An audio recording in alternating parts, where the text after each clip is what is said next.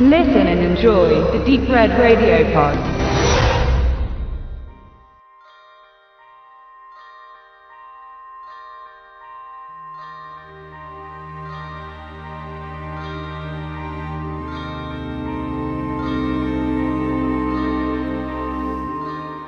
Steve Jobs, The Man in the Machine.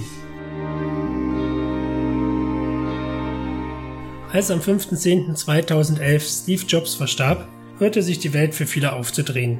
Der Erfinder der extrem beliebten und zukunftsweisenden Apple-Produkte ist im Alter von nur 56 Jahren gestorben. Überall trauerten die Menschen um ihn, für so manchen ging einer der wichtigsten Menschen, die je gelebt haben. Regisseur Alex Gibney, welcher einen Oscar für seine Doku Taxi to the Dark Side erhalten hat, fragte sich daraufhin, wieso Millionen Menschen um einen ihnen eigentlich völlig unbekannten Menschen so ausdrucksstark trauern.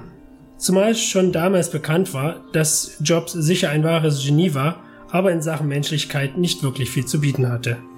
Das Ergebnis liefert seine hochinteressante Doku Steve Jobs The Man in the Machine.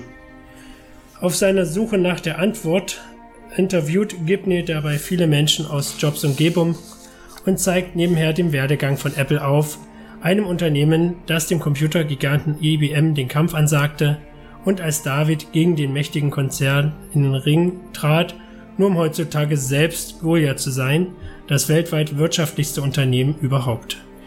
Wir erfahren einiges über den ersten Mac-PC, den ersten iPod, das erste iPhone und natürlich auch über das erste iPad. Dass die Entwicklung dieser Produkte in jeder Hinsicht revolutionär waren, dürften wohl selbst die härtesten Apple-Hasser nicht ganz abstreiten können.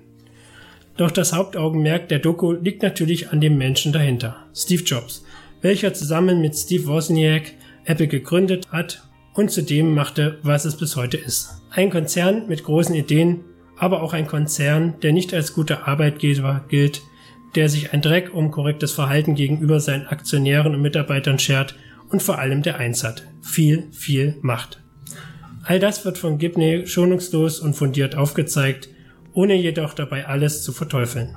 Genauso wie Steve Jobs, der seine erste Frau bis vors Gericht zerrte, um nachzuweisen, dass er nicht der Vater seiner Tochter ist, der schonungslos und ohne Rücksicht auf Verluste mit seinen Angestellten umgegangen ist und ihm einfach die Macht über alles ging, auch wenn er dies nie im Leben zugegeben hat.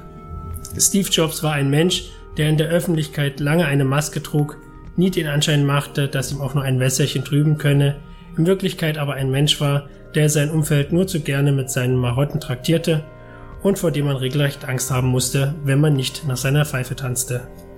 Und trotzdem bleibt am Ende des mit zwei Stunden sehr langen, aber wirklich hochinteressanten Films kein verachtenswertes Hassobjekt zurück, was der wirklich gelungenen Regieleistung zu verdanken ist, der das Genie und den Wahnsinn von einem der einflussreichsten und reichsten Menschen unserer Zeit perfekt auffängt und somit zum Schluss vielleicht nicht die hundertprozentige Antwort auf seine am Anfang gestellte Frage findet, den Weg dorthin aber spannend und gekonnt porträtiert. Kurzum, sehr empfehlenswert und eine gute Einstimmung auf das aktuell im Kino laufende Biopic Steve Jobs mit Michael Fassbender in der Hauptrolle.